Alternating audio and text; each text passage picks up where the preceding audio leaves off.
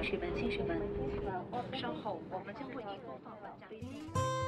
普及航空知识，讲述航空故事，畅游航空历史，吐槽航空趣闻。哎，我这句怎么不押韵欢迎啊？收听东半球最专业的航空科普网络电台航空大话，航空大话——航，空大话航。空大话。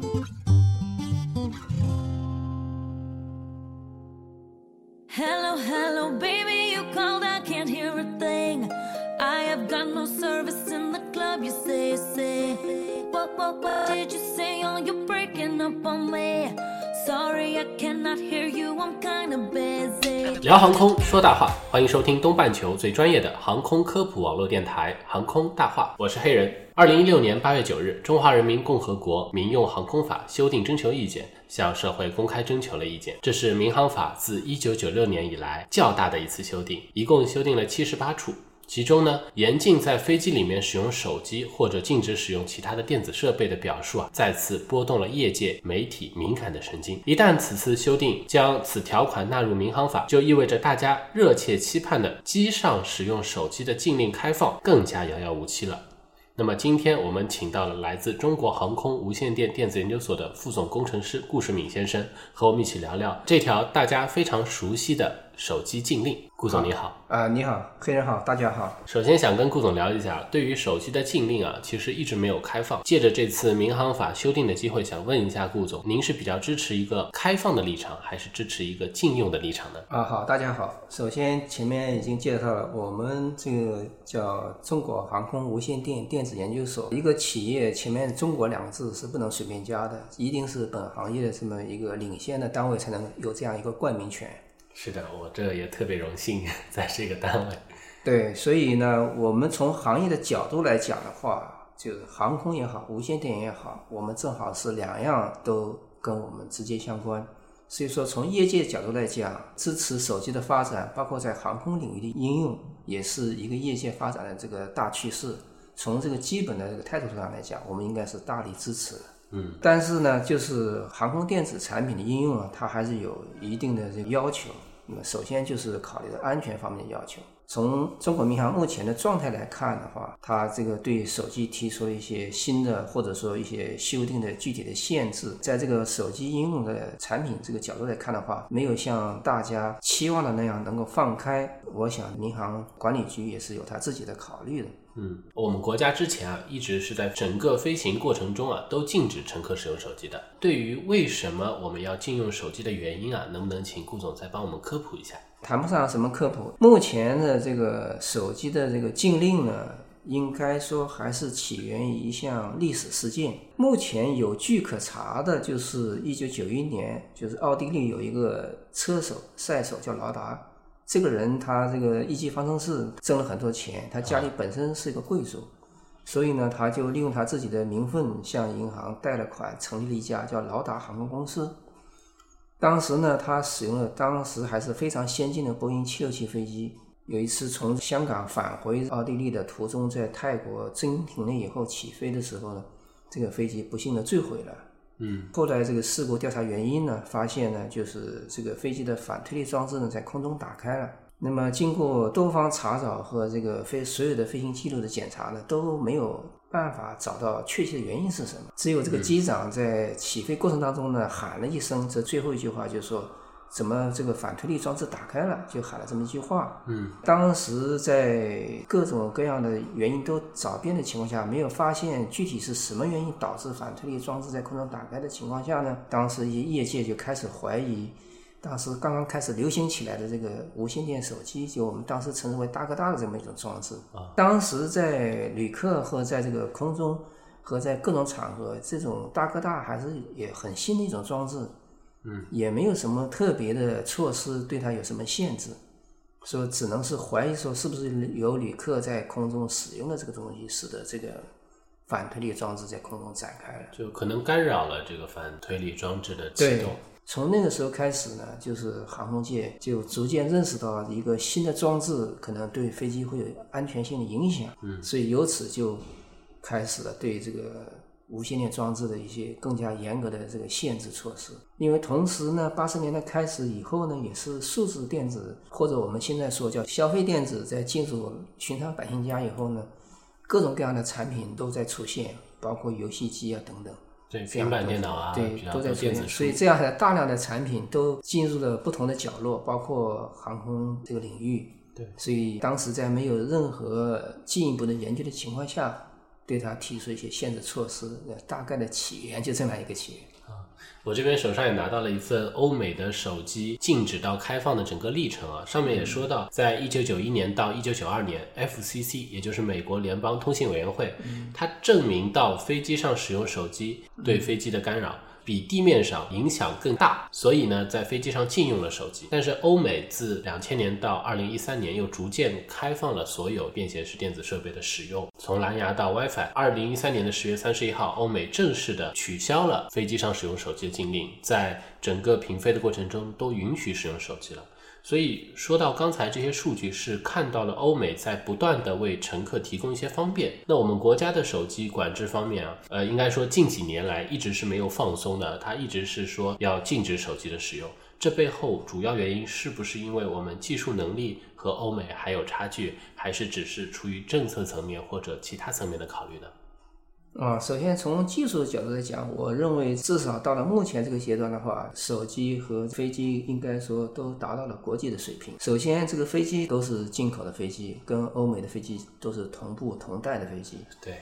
另外，从这个手机角度来讲，大家都知道，现在华为已经达到国际水平了，也就是基本上世界上范围之内，也就是苹果、华为、三星这几个品牌。嗯，所以说，无论从手机的行业角度来讲，还是从飞机的角度来讲，应该说对其技术的原理的掌握，还有它们之间相互的这个兼容能力，呃，都是没有问题的。事实上，现在包括中国民航在内，WiFi 也也是可以使用的。对，只是说仅仅是对手机提出了限制，而并没有对其他的装置提出限制，比如说平板。所以我个人理解，为什么限制手机呢？主要还是一个习惯性的思维吧，我认为是这样。因为即便就是说担心手机会有发射功能，事实上平板也有这个功能，用平板也可以打电话。如果你有芯片的话，对，征求意见稿中还有一项呢，也受到了大家的比较多的讨论和议论吧。在第二十三条和第三十四条的处罚规定里啊，对于秩序的非法干扰行为，情节特别严重的，它可以给予高达五万元以内的罚金。由此可见，不但是对手机的禁令更加严格，更加是增加了一套处罚的措施。您觉得近年来航空公司和乘客频发的一些暴力事件啊，或者不配合，和这个背景有没有关系呢？呃，这个问题我觉得应该说是民航管理当局啊，它是把对手机的管理的这个措施细化了，这是一个细化的步骤，使得这个航空公司也好和其他的管理方面也好，它有一个可操作的依据。那么这就是建立这个规则的原因，这是我从简单的是从这个法律角度去讲的。嗯，我们首先讲这个无线电的装置，在任何国家都是受到管理的。任何一个人、任何一个企业，他对使用无线电装置，按照他的事先的申请的这个许可，一个是时间的许可，一个是空间的许可。那么空间许可包括地理位置在哪里，比如说有一个频率。你现在这里可能要搞一个运动大会，可能需要有一些要架设一些电台、一些临时的频率，这都要申请。那么对于违反无线电管理的这个规则的人，那么我们最高的处罚条例是在刑法里有要判有期徒刑的。因为无线电管理，你可能会如果违反了相关的管理规定的话，你可能会对别人造成一些伤害。或者隐私的窃取，呃对，首这个首先还是对公共安全的危害，因为比如说不仅仅是飞机了，如果说你这个频率不正当的使用，因为频率是一个有限的资源，它不可能有一个单位或者有一个用户一直用它，总归是分时、分地点、分段这样去使用，所以它是有限的资源。那么大家根据这个游戏规则去使用这个装置。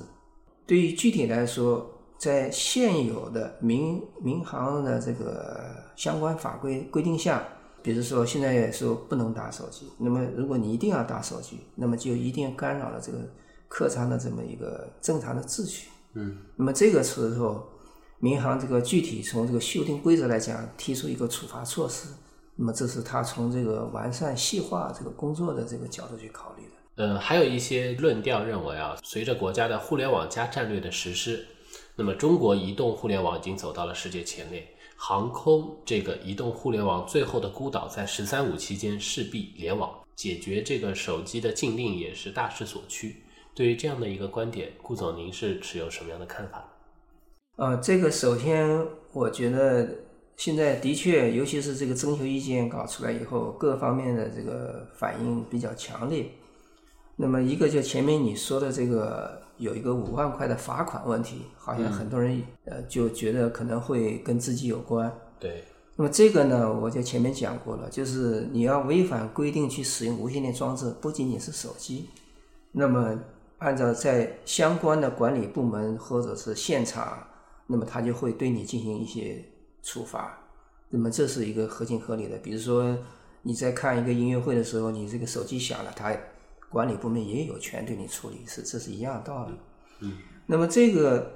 五万块的处罚也好，还是其他什么也好，这个只是指你情节特别严重的时候。对。那什么样的是情节特别严重的？我举个例子，就是说，现在既然民航还没有放松这个管制，就是说一定要关机。那如果说我们的旅客上去一定要我行我素要开机，那么就会影响到公共安全。确实有这样的人，就是呃。手机开着，然后不关。对，比如说我们，我上周还遇到一件事情，呃，有一个旅客在飞机关舱门关了以后，他不关手机，不仅是不关手机，还戴着耳机。那么这个时候乘务员要进行安全检查，那么就跟他讲，你要把手机关掉，把耳机拿下来。对。那么这个小姐她就不愿意，不愿意以后呢，结果因为这个乘务员呢比较年轻，她觉得可能自己处理不了，那么她只好请求更加资深的这个乘务员过来协助。那么这个时候又过来一个乘务员，然后再接下来又过来一个安全员，这样就是有三个客舱人员在未来为这件事情来进行处理。嗯，那么这个时候飞机已经在滑行了，准备起飞了飞机。那么按照我们中国民航的规定的话，我们乘务员或者说我们大家可能有一种习惯的想法，就是乘务员是为我们旅客服务的。是的。那么其实乘务员的第一责任是保证旅客的安全，那么其次才是对旅客进行服务。那在这个时候，他的工作是确保每个旅客的安全，包括检查安全带、座椅调整，要靠这样的一些问题。那么根据我们民航的规定，那么一名乘务员他要承担对有二十五名旅客的这么安全的事务的检查。嗯。那么必须在有限的时间去完成它，因为飞机在起呃滑行准备起飞。对。那么三名乘务员过来协助，来希望这个女性旅客把手机关掉，把耳机摘下来。这就等于是七，还有七十四名旅客是处于失控状态，他没有人去协助他们，没有人去关心他们。对。那么这就是我们所说的违反了公众利益。那么在这种情况下，那么不仅是你自己的安全受到受到威胁。那么在起降过程当中，如果出现了一些是一些紧急事件，还有七十四名旅客受到影响，还有三名乘务员自己本身的安全受到影响，那么也就是说七十五名加上三名乘务员，那就要七十八人受到影响。那你看，这这个就是为什么会说中国民航会说它会有一个经济上的处罚的依据，这就道理就在这个地方。所以不配合这个乘务员，其实背后它代表的其实是较深刻的一个一个群体的安全利益的问题。对。其次的话，就是关于这个飞机互联的问题的话，我们也也在讲这件事情，就是说，我们现在包括很多媒体或者是很多这个个人对这件事情，我个人觉得有点反应过度了。因为飞机目前本身它并不是一个信息孤岛，呃，孤岛，它自己本身也有这个互联能力。那么我们互联并不是一定要通过我们个人的手机才能实现，任何一个产品它都是一个阶段性的产品，不是一个终身制的产品。那么我们现在这个飞机互联本身有机载设备，可以为客舱提供呃这个互联的手段，包括前面的小座椅上有小的显示器上，它也有呃 WiFi 的互联。那么这些装置将来下一步还有这种虚拟这个屏幕这样的一些新的技术，这个相关的行业，呃，包括这个电子行业，像我们的行业都在考虑怎么样为飞机实现呃更加方便、更加便捷的呃这个互联装置。对，那么这是一个整体的解决方案。那么当然，旅客希望使用自己的手机，可能更简单、更方便，这当然是一个呃也是合理的需求。但是并不是存在的说前面这种媒体讲的说，呃，只要不用个人手机，那我是不是就失联了？那个并不是这种情况。也许是暂时可能对某些机型和某些装备来讲，可能会有这个情况，但是这个并不是一个发展趋势。发展趋势就是将来的飞机的客舱里会给大家提供更加方便的互联装置。而且我想很多人他习惯用手机，主要是因为手机上保留了很多个性化的设置、应用和习惯。对而下一代产品可能就是往云的层面去发展。对一旦都连到云，其实个性化的需求就会得到满足了。对，事实上，现在所有的软件应用，无论是微软的 Win 十的平台的推出，还是包括我们所有的 APP，对甚至包括我们的荔枝电台，它实际上已经都不希望你驻留在自己的这个终端终端上都放在云上去，这是一个社会发展趋势。也就是说，手机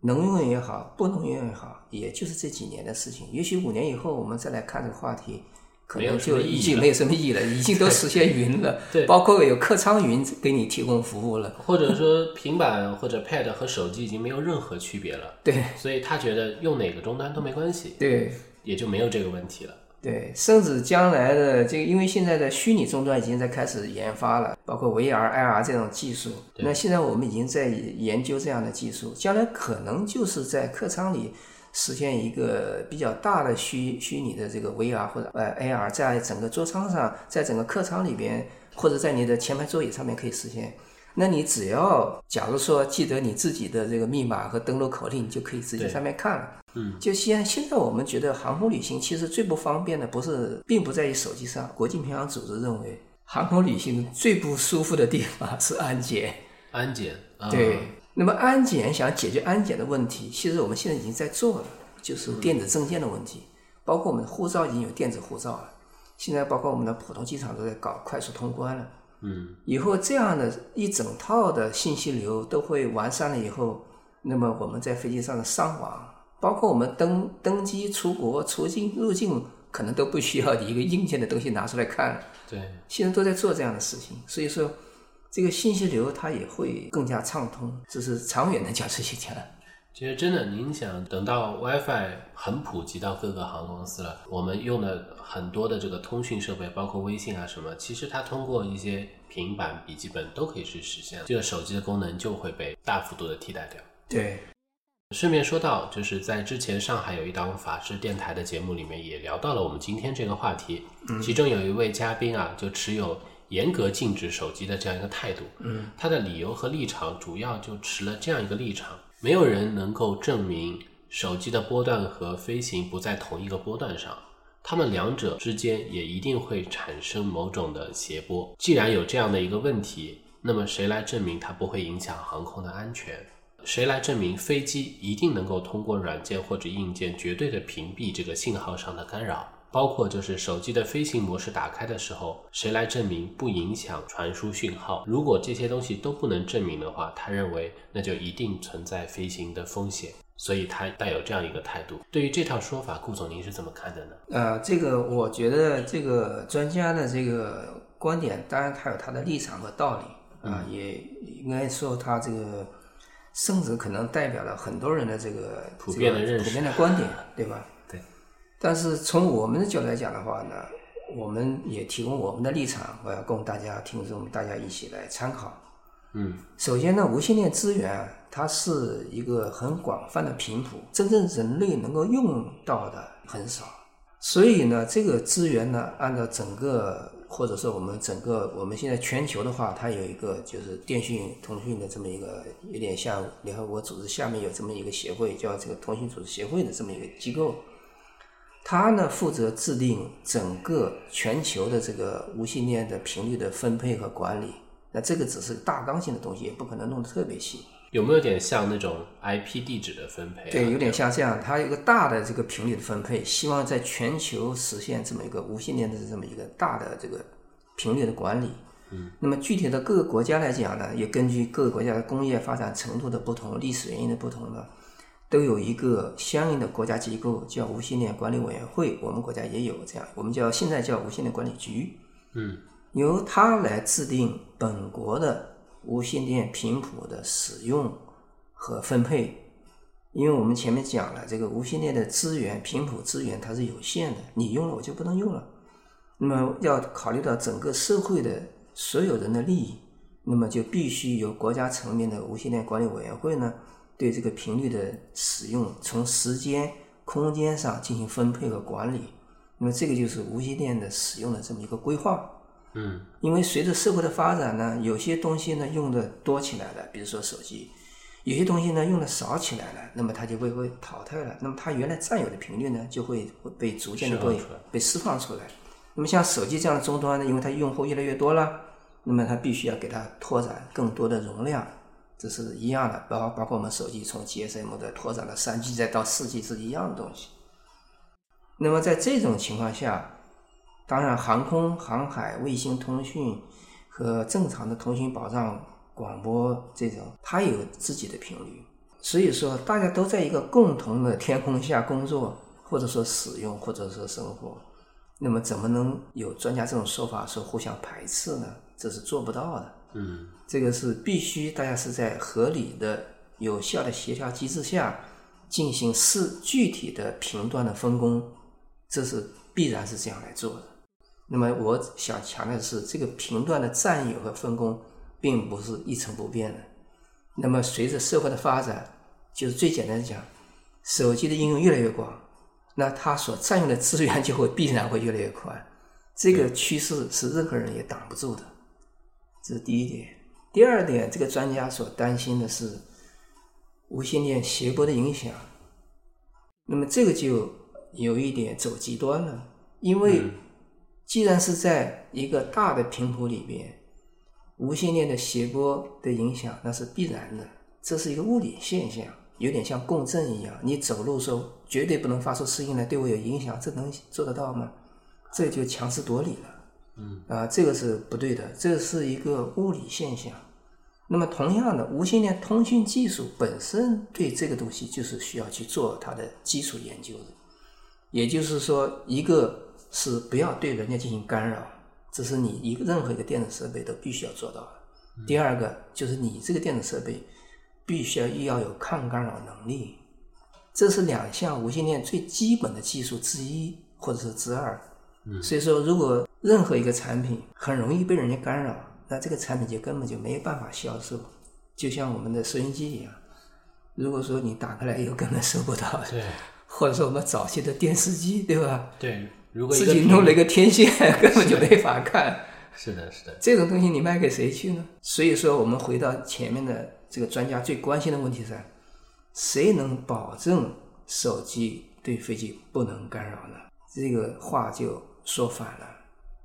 前面我们讲到了劳达的飞机事件当中，我们担心手机或者是其他的装置对反推力装置打开产生了干扰。那我们的航空的工作人员或者工程师，他不是想到的是去禁止手机，而是去改进这个反推力装置。那么这个改进的方法很简单，就是把反推力装置把它设置成空中不能打开就完了。从逻辑层面根本性的解决了这个问题。对。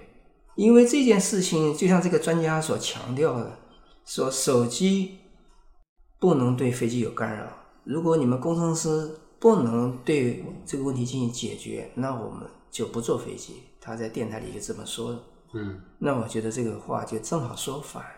因为如果说我们这个飞机会被手机所干扰，那它也一定会被其他的电子装置所干扰。对。那么也就是前面我们讲到的这。只能证明你飞机的有问题，已经不符合这个时代的，不符合这个正常的使用条件。那么你是需要的是对飞机进行改进，而不是去对某一个装置进行限制。是的，所以说我们的安全角度是这么来考虑问题的。就像一个人他得了感冒病菌，他感冒发烧，然后他通过吃药或者是休息或者基于锻炼身体来改进。但是世界卫生组织从来没有说去把感冒病毒全部杀掉，它也杀不掉，对，这是道理是一样的道理。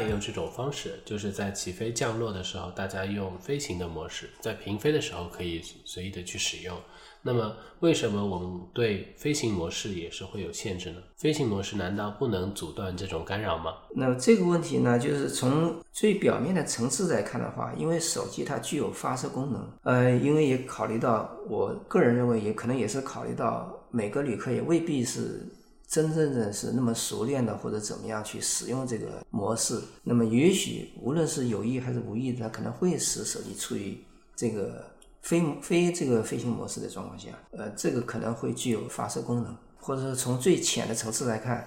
可能是担心这个旅客他可能会不一定会真正去使用这个飞行模式，所以现在干脆就简单一点，就是说大家都都不要用手机了，因为前面讲到了，如果让一个乘务员每个旅客去盯着看这个手机是不是都关机了，或者是你是不是在这个飞行模式上，这个对他的工作量一个是很大，第二个呢就是确实是不太现实。所以呢，我觉得这可能是这么一个原因，就是说会干脆就要求手机就不要用手机了。第二呢，就是因为毕竟我们现在手机都是智能手机了，是的，那么它这个飞行模式它不是一个硬开关，它只是一个软件设置。啊、那么这个它本身应该从物理上还没有完全断开。对那如果说原来那种机械开关，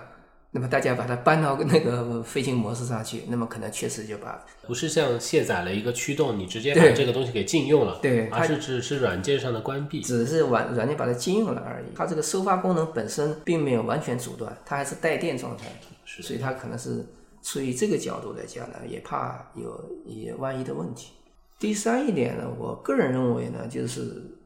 一个传统的航空公司或者甚至是老牌的航空公司，他还是很注意自己的客舱文化的这个培养，尤其是这个老牌的航空公司的话，他对自己的客舱文化是非常讲究的。啊，包括颜色、乘务员的礼仪培训，包括服装等等。他当然不希望旅客会对航空的旅行有不愉快的体验。假如说哪天可以开放手机打电话了，我个人也不会去选择做这样的航空公司，因为我不喜欢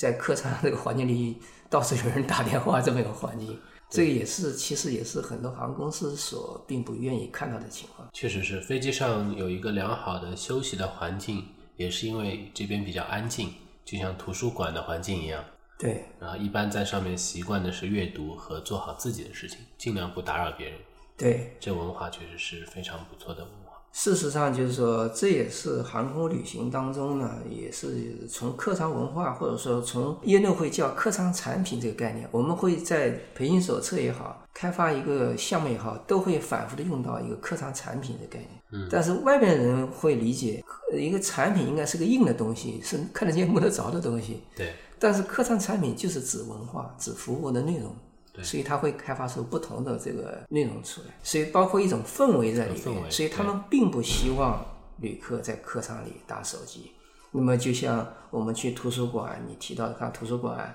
到大剧院去听歌曲或者怎么样，他肯定是要求你禁止使用手机的。这个时候，他并不完全是为了航空安全去考虑，所以前面有些专家讲的就有点太狭隘了。他们还是总是在想，不让用手机是为了仅仅是为了安全，不是的。讲白了，还是为了一个公众利益。所有的这个客舱旅客，你像三八零上面有几百名旅客，四三零有将近三百名旅客，稍微小一点七三七和三二零也有将近两百名旅客。嗯，并不是每个旅客都愿意你在旁边大喊大叫的。